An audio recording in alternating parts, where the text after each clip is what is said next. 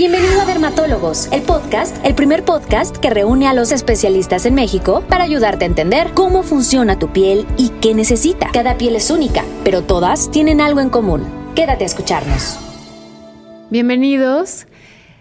Estoy muy feliz de estar el día de hoy en este episodio de la tercera temporada de Dermatólogos, el podcast. Yo soy Karen Vargas, dermatóloga. Me encuentro en la ciudad de Morelia y yo soy la doctora Ana Valencia, dermatóloga de aquí de la Ciudad de México. Y el día de hoy, Karen, nos toca hablar de la diabetes, de qué se trata, cuáles son los síntomas, qué pasa en la piel en los pacientes con diabetes, cómo son los cuidados que tenemos que tener. Así que, pues hay que empezar. Vamos a empezar, Ana. Bueno, pues eh, la diabetes es una enfermedad que afecta a millones de personas en nuestro país y no solo en nuestro país, sino a nivel mundial. Seguramente tú que nos estás escuchando conoces a alguien con diabetes.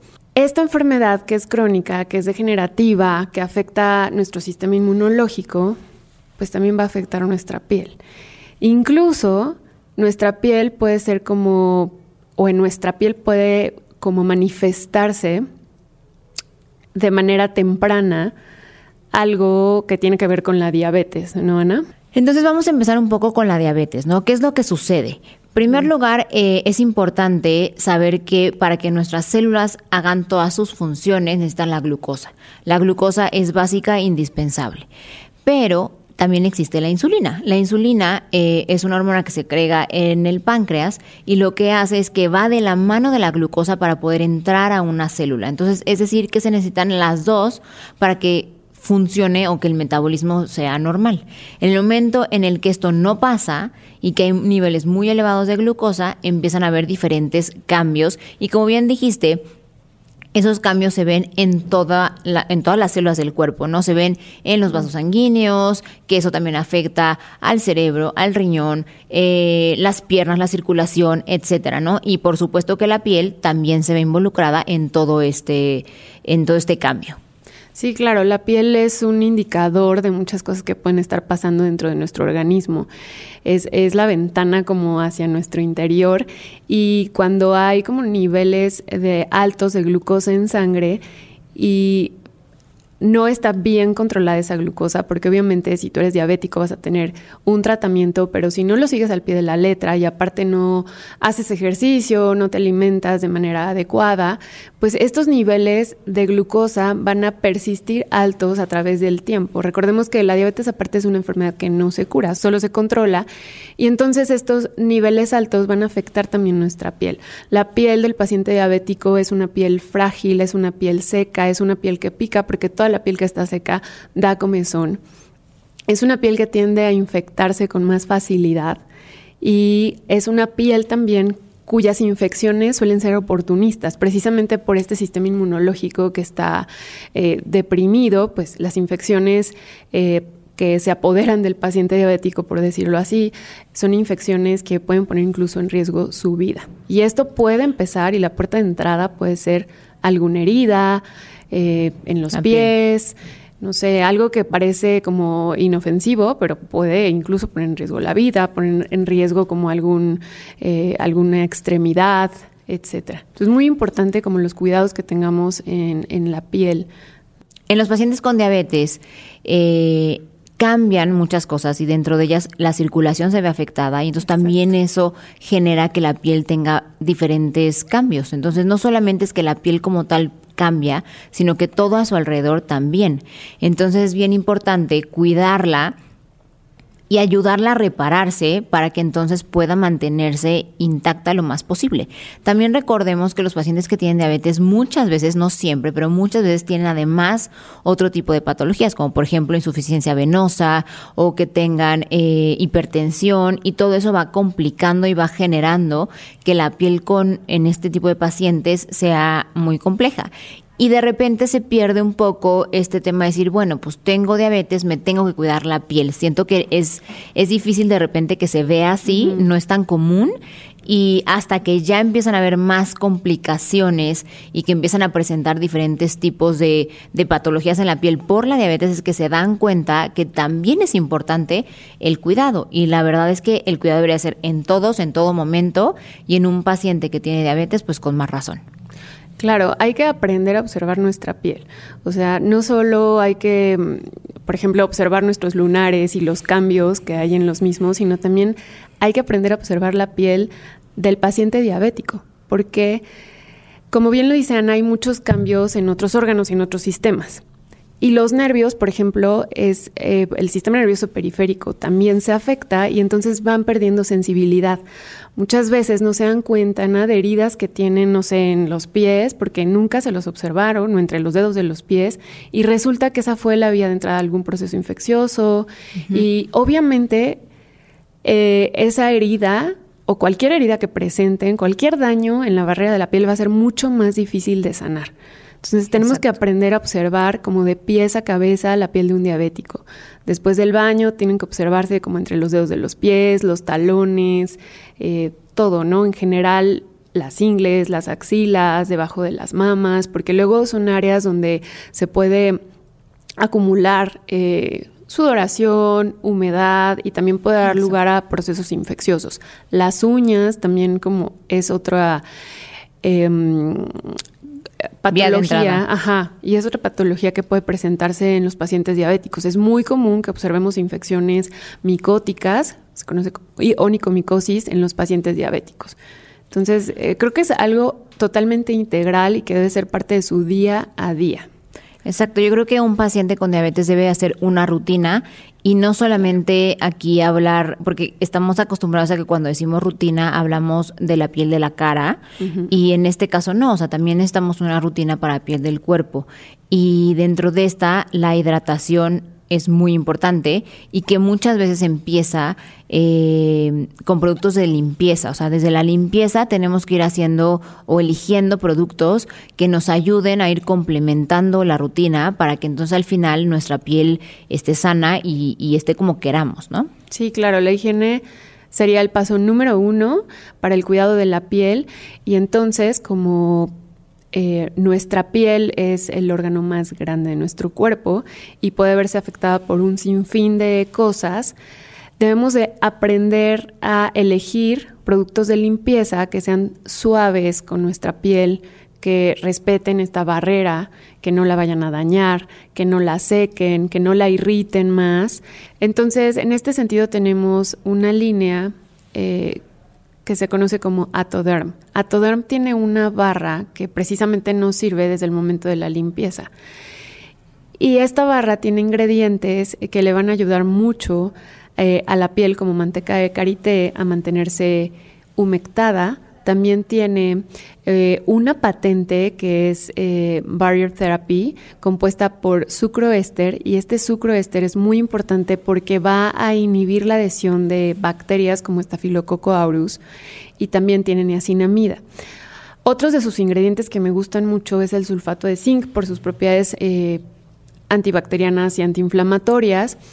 Y bueno, es una excelente opción porque va a ser, va a ser una limpieza suave de la piel sin como agredir su función natural que de por sí se encuentra ya dañada por la enfermedad. Y justamente yo creo que habría que recalcar que esa limpieza al ser suave también implica que el paciente sea suave, o sea, es decir, solamente utilizar la mano, la barra y ya, o sea, porque sé que de repente queremos tallarnos la piel y pues no, no hay que tallarnos la piel, nadie, absolutamente nadie debe de hacerlo y mucho menos un paciente con diabetes. Y hablando un poquito de ya el segundo paso que será la hidratación, quiero retomar un poco eh, el tema de la barrera, porque de repente estamos diciendo ahorita muchas veces la barrera cutánea, la barrera cutánea y quiero explicarles qué es la barrera cutánea. Imagínense que en la piel de la última capa está formada por una, como si fuera una pared de ladrillos y de cemento. Los ladrillos eh, son los queratinocitos o las células de la piel y el cemento, imagínense que es como que las grasitas que ayudan a que esta barrera se mantenga íntegra. Entonces, cuando está, como cuando una pared de la casa no está completa, pues el agua se transmina, pueden entrar este, agentes externos, etcétera. Y justo eso pasa con la piel. Si esta barrera no está completa, eso puede pasar. Entonces lo que necesitamos es mantenerla bien, mantenerla sana, mantenerla completa para que pueda realizar todas sus funciones y entonces eh, se mantenga. Y, eh, y, por eso es importante que desde la limpieza tengamos productos que nos ayudan a mantener esta barrera y evidentemente continuarlo con, eh, con una hidratación continua de la piel. Y entonces para la hidratación tenemos productos como este, que es la crema de Atoderm, hablando de justamente la línea, y importante es la patente que tiene, que se llama Skin Protect Complex, y que tiene tres ingredientes que son la niacinamida, el gilitol y la glucosa. Y esto nos va a ayudar a que justo lo que les acabo de explicar, que esa barrera se mantenga íntegra, se mantenga completa eh, y pueda hacer todas sus funciones. Es importante que la hidratación en un paciente que tiene la piel eh, con diabetes debe ser mucho más continua o constante que en un paciente o en una persona que no lo tiene. Eh, porque de repente nos dicen, bueno, entonces, ¿cuándo me pongo la crema hidratante? ¿O cuántas veces al día? ¿O cómo la uso? Pues es esto, ¿no? Normalmente yo les digo a los pacientes, y no sé cómo lo, lo, expliques tú, pero yo les digo que después del baño es el mejor momento para poner un hidratante, ¿no? Justamente porque el hecho de que la piel esté como medio húmeda hace que las cremas eh, penetren mejor y entonces, ¿qué mejor momento para hacerlo que después del baño? Evidentemente, va a depender la cantidad de veces que utilizamos una crema, dependiendo de cada piel. A lo mejor tu piel es una piel normal y lo puedo utilizar una vez al día, pero a lo mejor si tu piel es una piel como más deshidratada, una piel con diabetes, tenemos que utilizarla más veces al día. Sí, exacto, Ana. No piensen que una es suficiente. Hay muchos pacientes que piensan que la crema no funcionó, porque solo se la ponen una vez al día. En pacientes diabéticos cuya piel es seca, ya de base, tienen que estársela poniendo varias veces, las veces que sean necesarias. O sea, si son ocho, si son diez, pero de manera constante, precisamente por lo que mencionabas ahorita, para que esa función de barrera esté íntegra y a través de la piel no entren infecciones que pongan en riesgo su vida. Yo les digo a los pacientes, de hecho, porque algo que, mencionaste hace rato, que cuando la piel pica, o sea, cuando la piel da comezón, es porque está seca. Eh, y eso es bien importante. Yo le digo a los pacientes, si tu piel te pica, te tienes que poner crema. O sea, entonces, en lugar de rascarte o de hacer alguna otra cosa, en ese momento tienes que ir, agarrar la crema y ponértela. Entonces, si tu piel el día de hoy, que está muy deshidratada o está muy seca, te dio comezón 60 veces en un día, pues 60 veces te la tienes que poner. Y entre más te hidrates o mejor te hidrates la piel, menos veces te va a picar y entonces menos veces lo vas a utilizar. De tal manera, un paciente muy deshidratado a lo mejor se le pone, como dices tú, 10, 15 veces la crema y a lo mejor un paciente que está controlado y que se hidrata de forma continua y constante, puede ser que a lo mejor lo utilice dos o tres veces al día. Exacto. Y bueno, recuerden eh, consultar siempre con su dermatólogo ante cualquier signo eh, en su piel que no sea normal, digo, incluso piel seca, pero como lo hemos platicado, pueden existir heridas, úlceras que no sanen fácilmente. Entonces deben de acudir con un dermatólogo, no ponerse como productos que luego puedan perjudicarlos. Y eh, no sé, Ana, si quieres agregar algo más.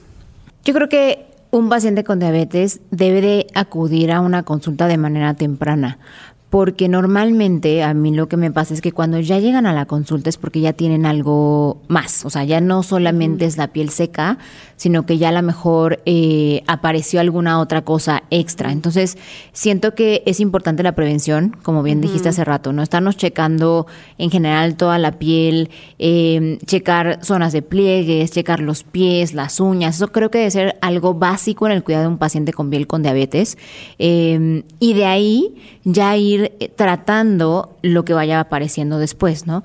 Que en mi caso, por ejemplo, lo que, de lo que más veo sí son las infecciones, como bien dijiste, sobre todo por cándida, que para contarles un poquito, normalmente cuando se hace un pliegue en la piel, que por ejemplo puede ser abajo de la pancita o en, en el seno, a la hora de que está piel con piel, se mantiene su humedad y digamos que es como un caldo de cultivo perfecto para ciertas infecciones como la cándida. Entonces en ese momento empieza a crecer y entonces se hacen áreas mucho más rojas, con mucho más comezón, que son bastante molestas. Entonces esa es la razón por la que el paciente ya acude a consulta ya con una infección sobreagregada.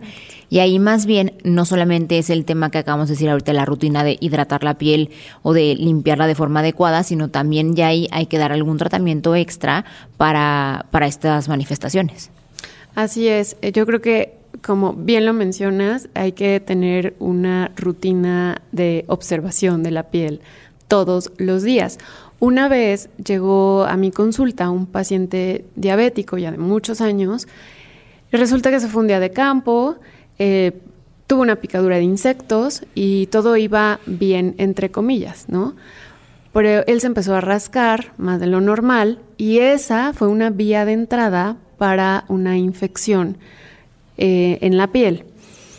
Entonces, eh, no, no, buscó ayuda de manera inmediata, se tardó un poco y fíjense cómo una picadura de insecto, que a lo mejor pudo como no ser tan, o sea, no complicarse de esa manera, se complicó por la por la enfermedad, o sea, como por la misma enfermedad que tiene al paciente en un estado de inmunosupresión, en donde el sistema inmunológico no está funcionando de manera adecuada, como que esa vía de entrada hizo que se infectaran los tejidos blandos y tuvo algo que se llama celulitis.